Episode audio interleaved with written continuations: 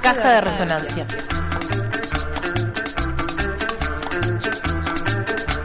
Caja de resonancias.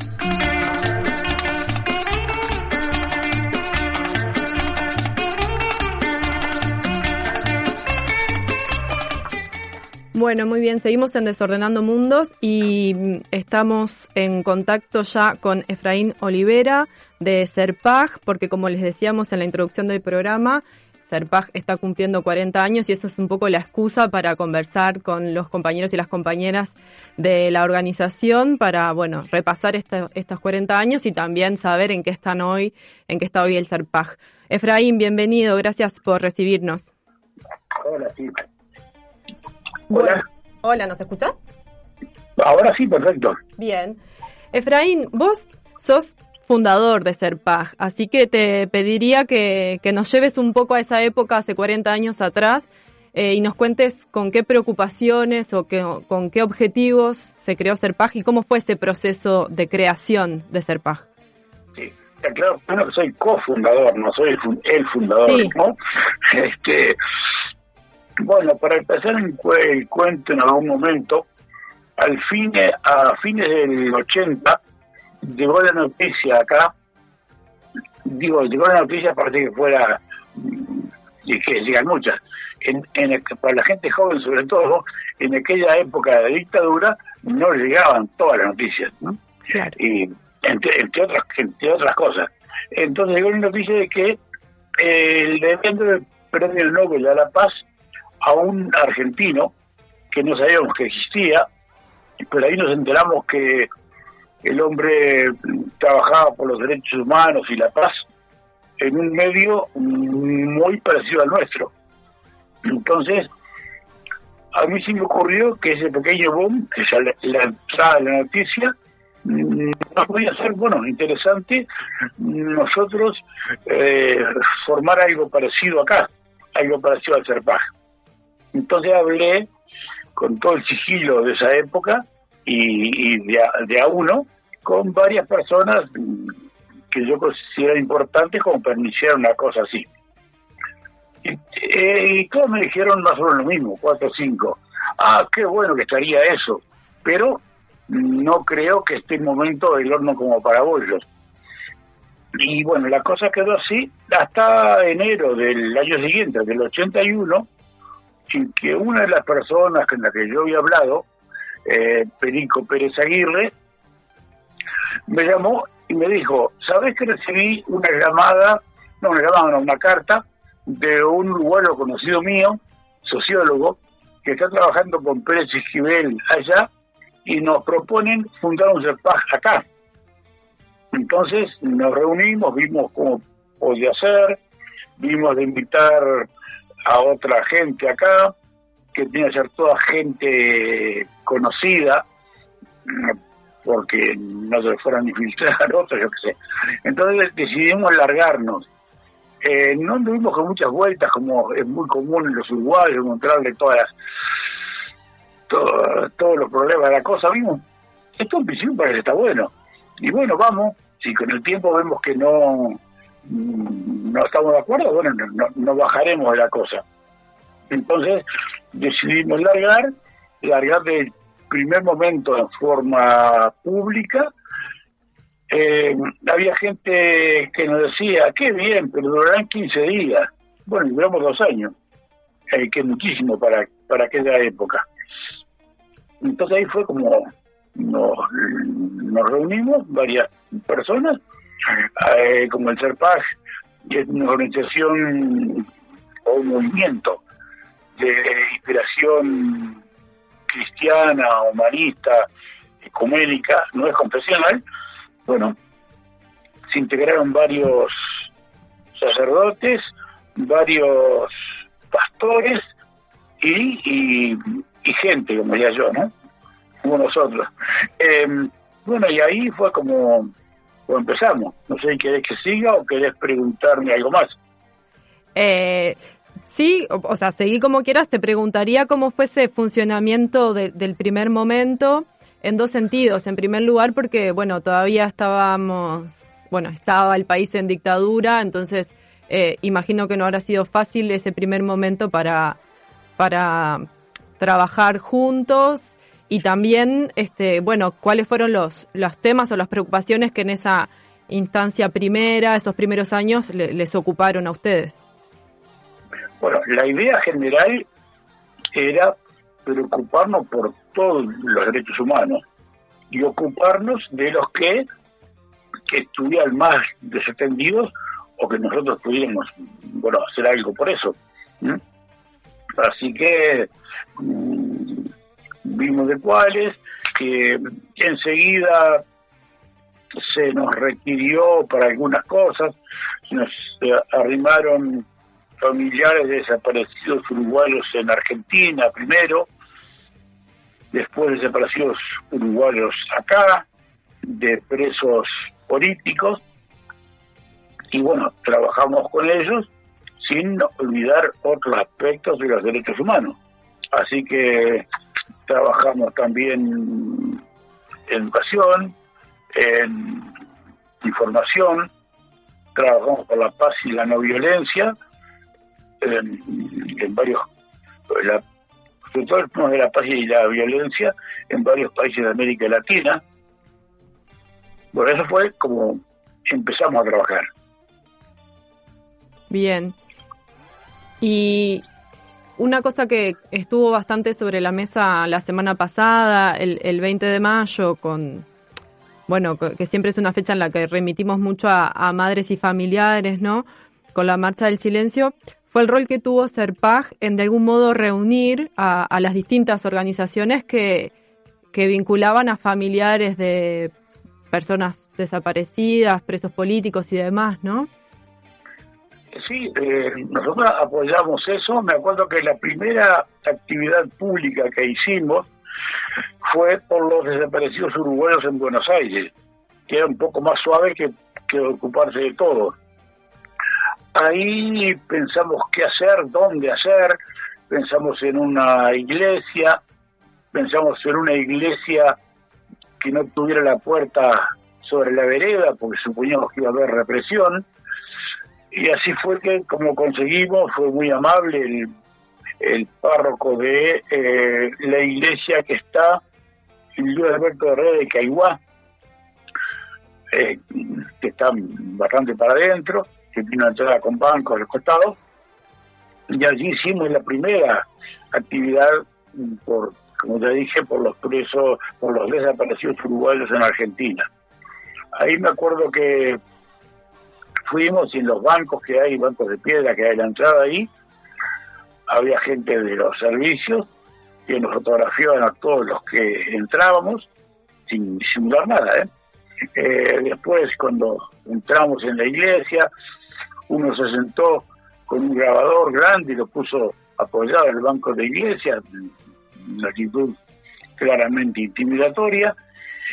Y bueno, se hizo la, la actividad que momento pensamos que fuera ocupara casi todo el día. Se decidió cortarla al mediodía porque estaba muy muy tensa la cosa. Pero eso fue lo primero que, hicimos con familiares de desaparecidos uruguayos en Buenos Aires, en Argentina. ¿Mm? Y después, bueno, tratamos siempre de, de unir, por supuesto. Sí, y la, la, la, denuncia más sobre la situación de Uruguay, ¿en qué momento ustedes la pueden empezar a hacer con relativa eh, publicidad, digamos, o estado público? Bueno, lo, lo hicimos en diferentes momentos, diferentes llamados, lo que se ha llamado a, la amnistía, que podía sonar como algo fuera de lugar, pero lo, hicimos, denunciamos, me acuerdo, en el 83, a principios del 83, denunciamos que se habían detenido una cantidad de jóvenes del Partido Comunista, que lo habían torturado, eso lo denunciamos en el exterior. Hicimos muchas, muchas denuncias. ¿eh? Y bueno, eso fue, eh, hubo un periodo que funcionamos en General Flores, en la casa donde que nos habían prestado una congregación de monjas, General Flores pasando Valle Ordóñez, pasando el cuartel también, y ahí fue donde se hizo el ayuno, que hicimos, eh, por un lado supimos que tal vez así nos fueran a cerrar, y por otro lado no queríamos morir inútilmente, queríamos hacer lo que se pudiera. Entonces pensamos qué hacer y surgió la idea de hacer un ayuno, que no era nada común en Uruguay en aquellas épocas, entonces se, se, convocó a eso, era mm, en agosto, y llamamos a que el 25 de agosto fuera un día de reflexión nacional, y, y el ayuno, bueno, al principio todos estábamos, todos los miembros estábamos muchísimo para hacerlo, después los compañeros del CERPAS de Argentina nos dieron un consejo muy bueno, nos dijeron, nosotros hicimos un ayuno en mejores condiciones que ustedes y los ayunantes terminaron muy bien y el grupo de apoyo que se dormía, que se caía. Así que más bien pongan la menor cantidad posible de ayunar y los otros en, grupo de apoyo que igual no van a dar abasto. Así que ayunaron tres compañeros, los tres religiosos, que uno fue eh, Luis Pérez Aguirre, que fue nuestro primer coordinador y, y alma mater, diría, del Uruguay, pues Jorge Osorio, que también era cura, y el pastor metodista Álvaro Olivera. Bueno, antes que terminara el ayuno, ya la casa había sido rodeada y habían eh, entrado la policía y habían dicho que a partir de ese momento no podía, los que quedaron adentro iban a tener que quedar hasta el final y los que no tenían que salir.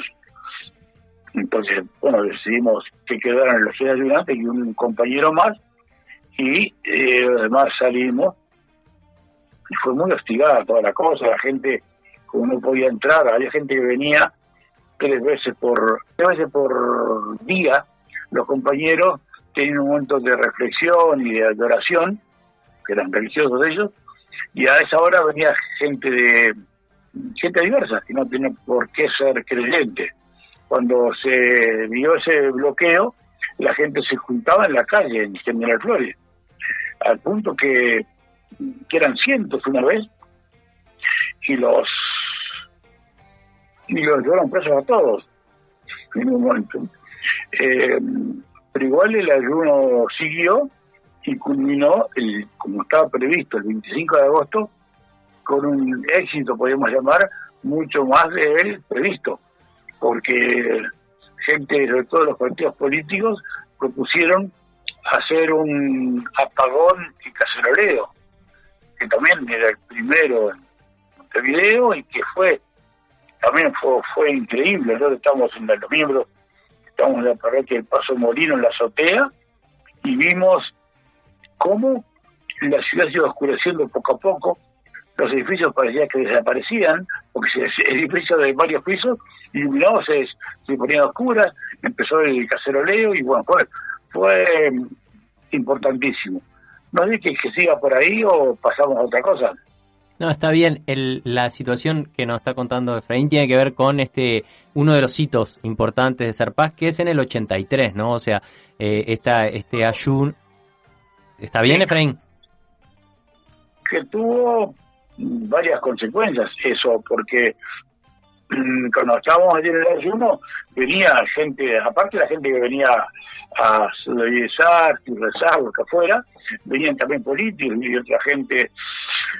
Y entonces, después que terminó el ayuno, se formó la intersectorial, que era un grupo de gente de los partidos políticos, todos, eh, todos, todos los, los, más o menos legalizados y los ilegalizados, de sectores sociales, que estaba al principio ASEP, que era la heredera de, la FEU, y estaba el PIT, solo, no era PIT en ese momento, y después agregó FUCBAN, y nos empezamos a reunir ahí para hacer una resistencia a la dictadura, que a mí me parece fue muy, muy buena.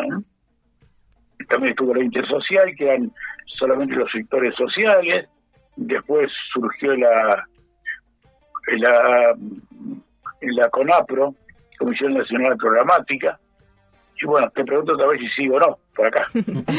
eh, yo quería preguntarte, Efraín, sobre, sobre el informe Nunca Más que elabora Serpag en el, en el 89, porque creo que de algún modo e, ese documento fue un hito importante para la construcción de memoria este, en relación a los derechos humanos y a lo sucedido en la dictadura. Y después, bueno, con todos estos años han surgido otros documentos, ¿no? Este, y, tenemos ahora un, montón de, material al que podemos acudir para, para entender qué pasó, este, pero en ese momento ese, ese informe de Serpag, eh, nunca más, que además este, pone sobre la mesa esa idea también del nunca más, fue un hito importante. Te quería preguntar sobre cómo se elaboró, qué significó para ustedes, con qué propósito. Dos cosas diferentes. Una es el nunca más y otro es el informe anual. Sí. El nunca más, el primer nunca más que hubo por las, la región esta fue hecho en Argentina. Fue hecho por la, la comisión, no me acuerdo, que era conocida como Comisión Sábato, que era impulsada desde el, desde el gobierno, eh, pero era independiente. hizo un, informe muy profundo de, de Argentina nunca más. Después, en Brasil, no hubo una comisión de ese tipo, pero la Iglesia Católica, la diócesis de San Pablo, que es enorme, también hizo un nunca más. Y acá, bueno, nadie lo iba a hacer, y nosotros decidimos hacerlo y fue muy importante, tuvo muchas repercusiones. Y otra cosa fue que en el 88 hicimos, em, empezamos a hacer el informe anual de derechos humanos que sigue hasta ahora. Eh, ha sido el único en Uruguay y así informe mm, completo que siempre lo han pedido de embajada de otros lugares eh, y bueno, y, si lo seguimos sacando con grandes dificultades, pero seguimos. ¿Mm? Eh, esto me refiero al informe anual sobre derechos humanos en Uruguay. Sí.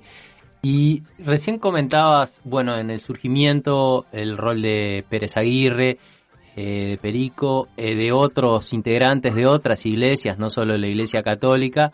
O sea, el vínculo, digamos, con lo religioso y Serpag en el inicio es muy fuerte.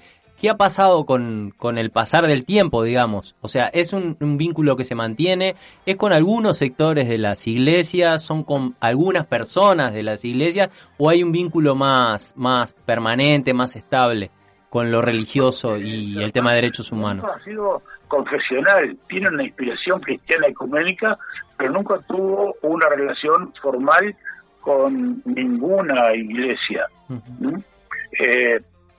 En todo caso, lo de ahora, capaz que lo cuente la compañía Tamara, que va a hablar del CERPAJ más tarde del CERPAJ hoy, pero yo te puedo decir que, que las cosas no han cambiado tanto, sí cambió porque no, no tenemos ahora ningún miembro que sea religioso, pero de qué manera nunca hubo una relación formal con ninguna iglesia.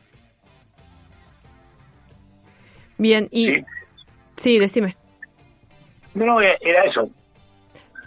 Bien, te iba a preguntar eh, también en relación a los vínculos, porque mencionaste varias veces al CERPAG de Argentina y también, eh, bueno, estar al tanto, esto en relación, por ejemplo, al informe Nunca Más, también lo que pasaba en Brasil. ¿Cómo, cómo se fue construyendo ese vínculo con, con otras organizaciones y con otros CERPAG de América Latina y cómo es hoy o cómo ha sido a lo largo del tiempo, digamos? Bueno, en cuanto al CERPAG de América Latina, sigue existiendo, al pesar de los pesares, con, dificultades, al punto que el sábado pasado tuvimos un, un consejo colegiado virtual y participaron compañeros, compañeras de Argentina, Brasil, Costa Rica, Colombia, Chile, Ecuador, El Salvador, México, eh, Panamá y, Paraguay. Y estuvo ausente el Serpaj de Nicaragua, que anda con algunos problemas, algunos bastantes problemas. O sea, el CERPAS sigue existiendo, claro, no nos vemos las caras ahora, pero sigue existiendo. En cuanto a relación con otras organizaciones, bueno, siempre hemos tenido con, con muchísimas. ¿no? sé. Bien, eh, Efraín, si vos no querés contarnos al, eh, nada más que te parezca relevante, estaríamos redondeando por acá la, entrevista para conversar otro ratito ahora nomás con, con Tamara, pero no sé si hay algo que, que vos quisieras agregar antes de despedirte. Bueno, puede ser.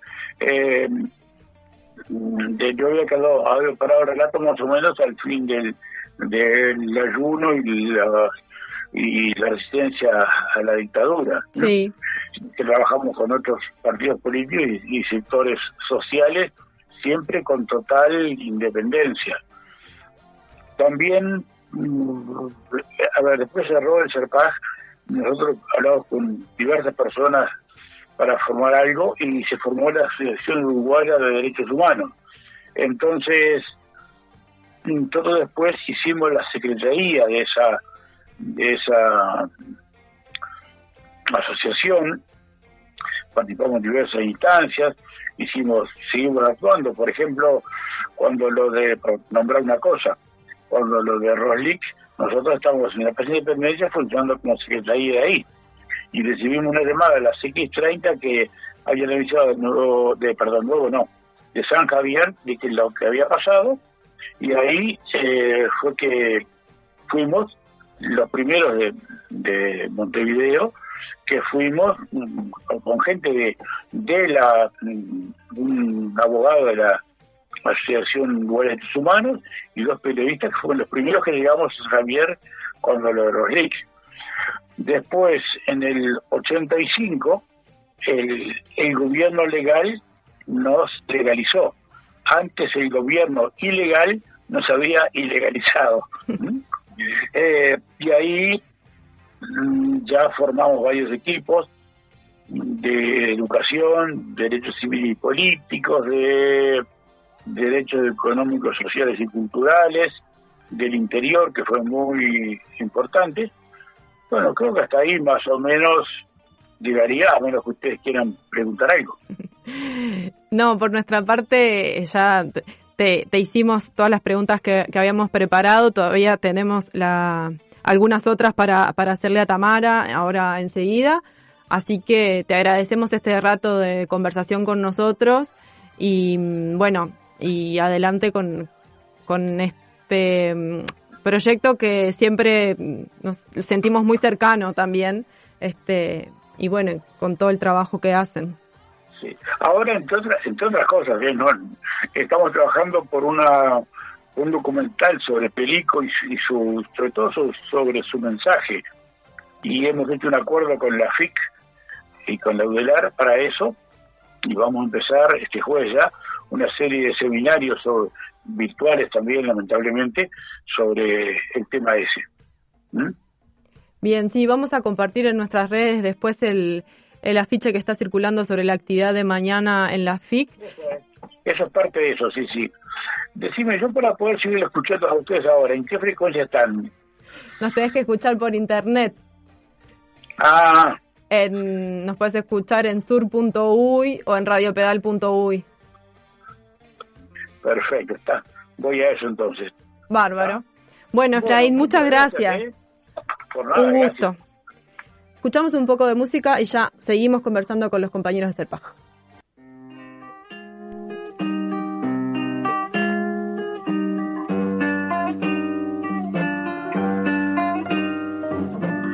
Veo sombras en el suelo mientras me amaco. A mi espalda juegan monstruos opacos. No sé por qué se alargan y se estiran. Si me acerco se retiran, siento que conspiran. Veo gente sentada en andenes en paradas.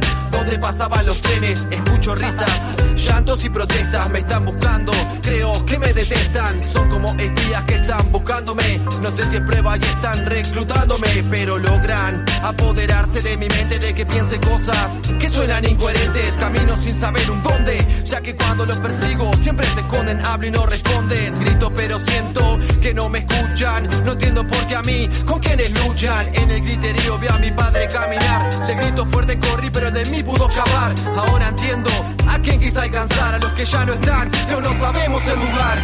Hoy empiezo a arrancar parte del cuento de mi cabeza. En mi jardín ya no crece nada,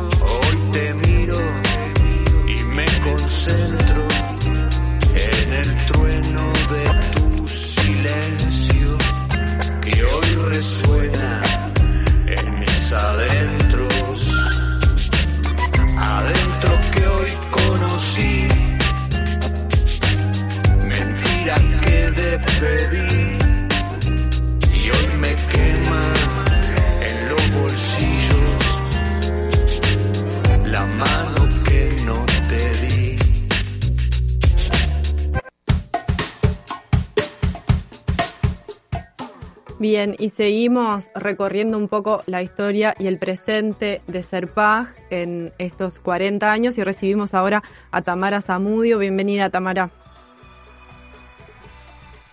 ¿Qué tal? ¿Cómo están? Es un gusto estar con ustedes, compas. Bueno, gracias por, por este rato para conversar con nosotros. Eh, un poco, bueno, vos ya estuviste escuchando, estuvimos hablando con Efraín de los orígenes de Serpaj y de esos primeros años. Y entonces preguntarte a vos más sobre el trabajo actual o más reciente de Serpaj, eh, que nos cuentes un poco, bueno, cuáles son sus líneas de trabajo o sus preocupaciones actuales. Bien, bien. Eh, en realidad, comentarles que, bueno, que eh, las líneas, digamos, que, que ha trabajado más históricamente Serpaj en las últimas décadas, digamos, pueden eh, unirse, pueden eh, sintetizarse, digamos, en tres líneas estratégicas.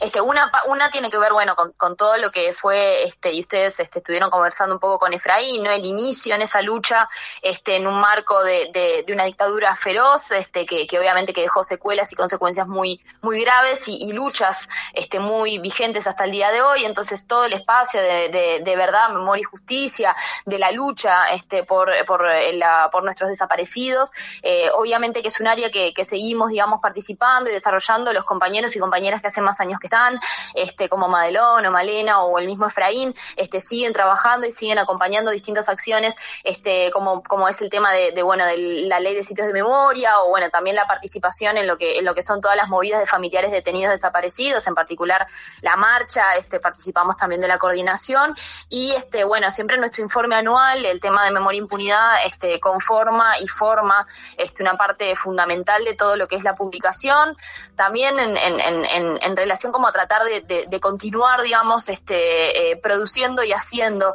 este, eh, mover, digamos, un poco la, situación o este, la, vigencia, digamos, de estos temas en nuestra, en nuestra contemporaneidad, en nuestro contexto social, cultural e histórico. Eh, por otro lado, tenemos, bueno, tal, el área también de, educación en derechos humanos, que es un área que que históricamente Serpaja ha tratado de, desarrollar en pos de, hacer actividades y acciones que puedan promover este, y visibilizar lo que es la, protección y la, defensa de los derechos humanos eh, en, una concepción y en un sentido amplio y la importancia sobre todo de la educación en ese sentido, ¿no? de formarnos y saber eh, valorarlos, hacerlos valer y sobre todo luchar este, por, su cumplimiento y su efectiva este, garantización. Entonces, si bien eh, en, esa, línea, digamos, o sea, nosotros creo que la trabajamos de distintas formas y en otros momentos han habido algunas líneas de proyecto más, más específicas y fuertes, como este, campañas o, mm, campañas escolares o campañas educativas, digamos, en, distintos marcos de, escuelas o de, este, como se llamado también, de, actividades o de acciones, este, de concursos. Eh, bueno, hoy en día seguimos haciendo algunas acciones, más en términos de lo que tiene que ver con, la línea que ahora les comento, que es más seguridad democrática, pero sí tratando como de focalizar y centralizar la importancia de, la educación y de la visibilización de, la defensa y la lucha por los derechos humanos. Y, bueno, y la tercera área, digamos, este, que bueno, que es en la que eh, yo, yo, me encuentro un poco más este, fuerte desarrollando y, metida ahí adentro, digamos, es el área de seguridad democrática este, y derechos humanos, donde bueno, este, Serpaz desde hace muchos años está este, trabajando y se acerca, digamos, a lo que es eh, el sistema penal y el sistema carcelario, eh, tanto a nivel del sistema adulto como también de, de los adolescentes, de los y las adolescentes y ahí, bueno, este eh, es, ha sido histórico, digamos, el trabajo de, de Serpag, de tratar de realizar distintos monitoreos al sistema carcelario, de visibilizar lo que es la violencia institucional eh, en el marco del sistema penal, este tanto lo que es en las cárceles como también en los sistemas de justicia. Eh, y, este bueno, en, este momento, digamos, este nos encontramos trabajando, por un lado, en, cuestiones que, que, tienen que ver con el sistema penal juvenil. ahí tenemos mm, dos proyectos, uno de lo que es el monitoreo del sistema de privación de libertad adolescente donde me encuentro yo este, dando, eh, colaborando, digamos, formando parte de ese proyecto, y este, un proyecto que es el de Nexo, que es el de educación este, no formal en cárceles, en, en, en, centro de privación de libertad adolescentes, este, y bueno, también este, desarrollamos y hacemos acciones también de protección y defensa de los derechos de los gurises ahí. Eh, por otro lado, otra de las, de las líneas que, que, venimos trabajando fuertemente en estos últimos tiempos en Serpaj es el tema de, de violencia policial, ¿no? Tratar de visibilizar la, situación eh, que tiene que ver con la violencia policial en nuestro país, que es muy jodida, ¿no? O sea, Serpaj hace varios años este, está como eh, preocupado, sentimos esa preocupación, que es una preocupación también histórica, el de la violencia institucional. Hay varios informes anuales de, de los 90 que mencionan este, eh, y, y, también sistematizan, digamos, acompañamientos que se han hecho a, denuncias de violencia policial allá por los 90. Eh, y bueno, es una línea de trabajo que Serpaja ha mantenido a lo largo del tiempo y, y bueno, y hoy este, y en estos últimos tiempos que hemos visto eh, recrudecer esa situación y sobre todo el acercamiento de muchas personas o situaciones con, con, el tema de la violencia policial, es que estamos trabajando ese, ese tema y esas situaciones desde, por un lado, eh, hacer y realizar talleres, campañas de visibilización, de información también. La LUCA ha cambiado mucho los procedimientos policiales y creemos fundamental poder eh, informar a la gente y a la ciudadanía sobre los derechos y las garantías en esas situaciones, también con un espacio de acompañamiento a las denuncias. Esto es algo que hemos eh, trabajado en este último año y hace ya un par de semanas, en realidad, este, es que tenemos ya un, espacio este, de recepción y de acompañamiento a denuncias sobre situaciones de abuso, de violencia policial, este, con abogados y abogadas, este, sobre todo abogadas que nos están dando una mano enorme, este, en tratar de asesorar y de apoyar eh, denuncias o, este, o, necesidades, digamos, de la gente de informarse y de saber qué hacer y qué no hacer frente a determinadas circunstancias. Eh, así que bueno, un poco nos venimos como moviendo y manejando en esos, en esos temas, siguiendo la línea este, y creo que eso es algo que, venimos como conversando, ¿no? Este, en, estos 40 años de ser paz, de visibilizar lo que es la violencia institucional, que nos parece como, como muy importante, ¿no? En, las distintas formas y formatos, eh, obviamente con, con, el terrorismo de Estado muy presente, sin duda, pero en, violencias que son estructurales, que hablan mucho de nuestra, de nuestra historia también, de nuestras falencias históricas, este, y que creo y creemos, digamos, con las compañeras que, que están haciendo carne hoy, ¿no? Más allá del contexto político particular que estamos viviendo. Bien, justamente sobre algunas de, estas iniciativas que, mencionabas, queríamos preguntarte un poco más y empiezo por, por una de las últimas que mencionabas, que es el espacio de asesoramiento y consulta sobre violencia policial. Si puedes contarnos un poco más concretamente, digamos, cómo, cómo funciona, cómo puede acercarse la gente ahí, o sea, en términos prácticos, digamos, este, cómo funciona ese espacio. Sí, eh, les cuento. En realidad es un espacio que, que venimos como trabajando y formando. Nosotros a Serpag nos llegaban a través de las distintas redes, este, Twitter, Facebook, Instagram, pero también el teléfono institucional. Eh, nos llegaban algunas este, situaciones que estábamos intentando abordar, pero creíamos necesario poder este, condensarlo en un espacio. Y, bueno, y en realidad lo que lo que estamos haciendo, o sea, hace algunas semanas es bueno consolidarlo en un espacio que este lo eh, la idea, digamos, es que la gente se pueda acercar de, diferentes vías o de diferentes formas eh, en el correo electrónico, en un celular. Ahora después te, te paso bien el, les paso bien el número y lo dejo. Este, pero bueno, la idea es comunicarse y en función de eso poder coordinar, este, poder coordinar una instancia. Generalmente, este, nosotros tenemos concentrados los miércoles, este, pero bueno, se puede llegar a arreglar, pero generalmente tratamos de concentrarlo los días miércoles, donde generalmente hay compañeros y compañeras de SERPAG que este, eh, son, este, somos, hay algunos abogados, digamos, y la idea es poder escuchar la situación y poder, en función de lo que la persona este, desee, este, si es más como una recomendación o, bueno, si, si amerita o desea hacer una denuncia este, por alguna de las vías legales o penales que existen, también poder realizarlo, eh, pero sobre todo asesorar, acompañar, escuchar, informar también y bueno, sin duda acompañar este, y, y asesorar en el caso que se quiera hacer alguna acción este, que, que, tenga, que, tenga que ver con alguna institución del, del Estado. Vale aclarar que está siendo muy eh, difícil poder este, denunciar los, las situaciones de abuso y de violencia eh, policial, porque bueno, trasladamos un problema muy grande a nivel histórico, que es, que es el no reconocimiento de este tipo de, violencia y los lugares donde hay para denunciarlos eh, o tienen este, algunas limitaciones, como pasa en la Institución Nacional de Derechos Humanos, que es una limitación este, normativa, digamos, de, de las dificultades que tiene para poder accionar sobre determinadas situaciones o denuncias, y por otro lado, este, bueno, la, la, la situación de lo que es el sistema eh, el sistema penal, digamos, de ir hacia lo penal, donde allí, este, bueno, hay un montón de, dificultades y también este, de, procesos más complejos, sin duda, este, que requieren, este, obviamente, estar este, preparados, digamos, o preparadas para poder afrontar ese tipo de, situaciones y de procesos. Este, entonces, bueno, eh, también la idea es poder conversar sobre, en función de lo que la persona o, este, o la situación presente, poder ver y saber qué alternativas existen y, este, y sobre todo, bueno, reconocer ese tipo de prácticas y la existencia de las mismas, ¿no? Eh, vos comentabas recién como, bueno, lo que sabemos, hubo un cambio de gobierno en Uruguay, hay una serie de impulsos legales que entre ellos se concentran en la LUC, pero no solo, que preocupan, digamos, a las organizaciones sociales vinculadas al tema seguridad y demás.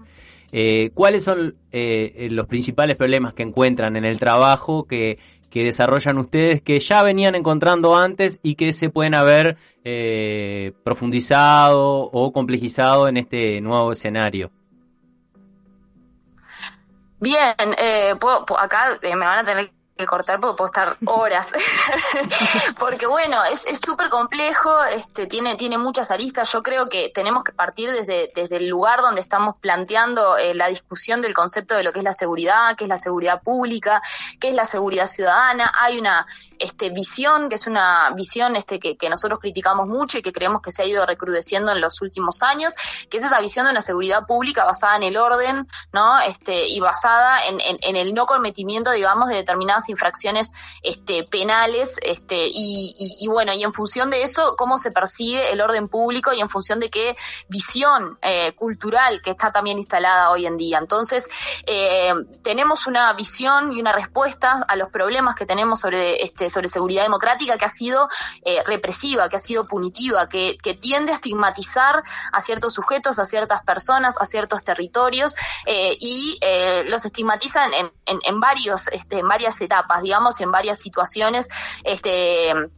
donde nosotros lo, observamos, digamos, desde el colectivo, ¿no? Por un lado, lo que tiene que ver con la violencia policial, ¿no? Un policiamiento este, que, nosotros consideramos que es estigmatizante, que es eh, que selecciona, ¿verdad? Este, que, que bueno, que, que, tiene que tiene la necesidad de controlar determinados territorios, pero sobre todo de controlar determinadas personas, determinados sujetos, ¿no? Y con eso nos, nos referimos, obviamente, a los gurises, las gurisas, este, pero sobre todo los gurises eh, que, que viven en ciertos barrios. Este, allá por por 2014 nosotros hicimos un, este, una investigación sobre violencia policial donde observábamos a nivel de Montevideo cómo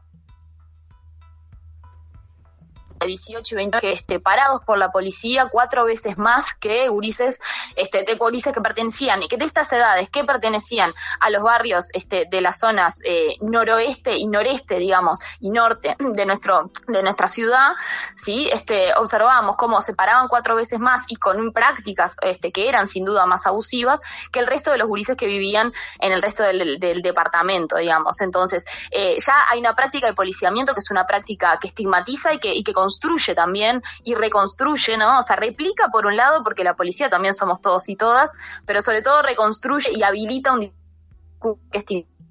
y por otro lado tenemos un sistema penal que estamos observando, ¿no? Que actúa y que, que empieza como que, que sigue, digamos, reforzando esas clavijas de la, de la represión, del punitivismo y sobre todo de la solución y la respuesta basada en la privación de libertad, ¿no? Y ahí, este, bueno, sin duda observamos con mucha preocupación como a lo largo de los años, y esto eh, a lo largo de los años digo, en las últimas décadas, este, incluyendo también los gobiernos este, del Frente Amplio, eh, cómo ha habido un sistemático aumento de penas sobre todo tipo de delitos, pero en particular y principalmente sobre los delitos contra la propiedad y sobre los delitos que tienen que ver con tráfico de estupefacientes, que sabemos que recaen en mayor medida sobre las eh, familias y mujeres que están en mayor eh, situación de vulnerabilidad social este, y económica. Eh, entonces hay un sistema penal que refuerza clavijas para ofrecer respuestas unívocas, que son privativas de libertad, y sobre ciertos delitos que sabemos que este, recaen en mayor medida sobre ciertas poblaciones. Entonces, hay una preocupación desde SERPAG sobre ese concepto eh, de, seguridad pública, sobre ese concepto y esa forma de pensar que se resuelven las infracciones penales eh, y cómo eso recae en, sobre todo en, determinados sectores, en determinadas poblaciones, pero con un discurso, sin duda muy este, estigmatizante, ¿verdad?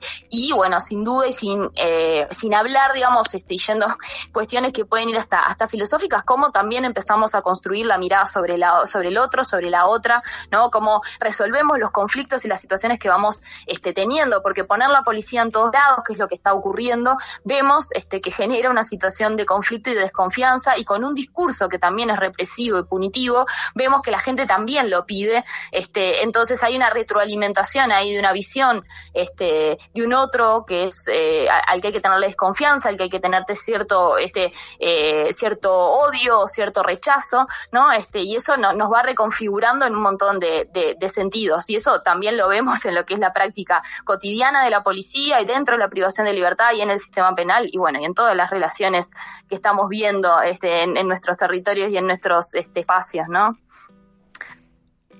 Quiero seguir atomizando, intenté ser este, lo más breve eh, posible, pero sí, perdón, mencionar que, que, bueno, que para nosotros es muy preocupante todo lo que tiene que ver con la LUC, que refuerza todo esto que digo, ¿no? O sea, aplica en, en artículos específicos y en, y en, y en normativas específicas, este, impone esta visión y esta eh, práctica política que ya estaba, este, como decíamos y como creo que desde Serpaz veníamos advirtiendo en los últimos años, ya se estaba instalando y reproduciendo.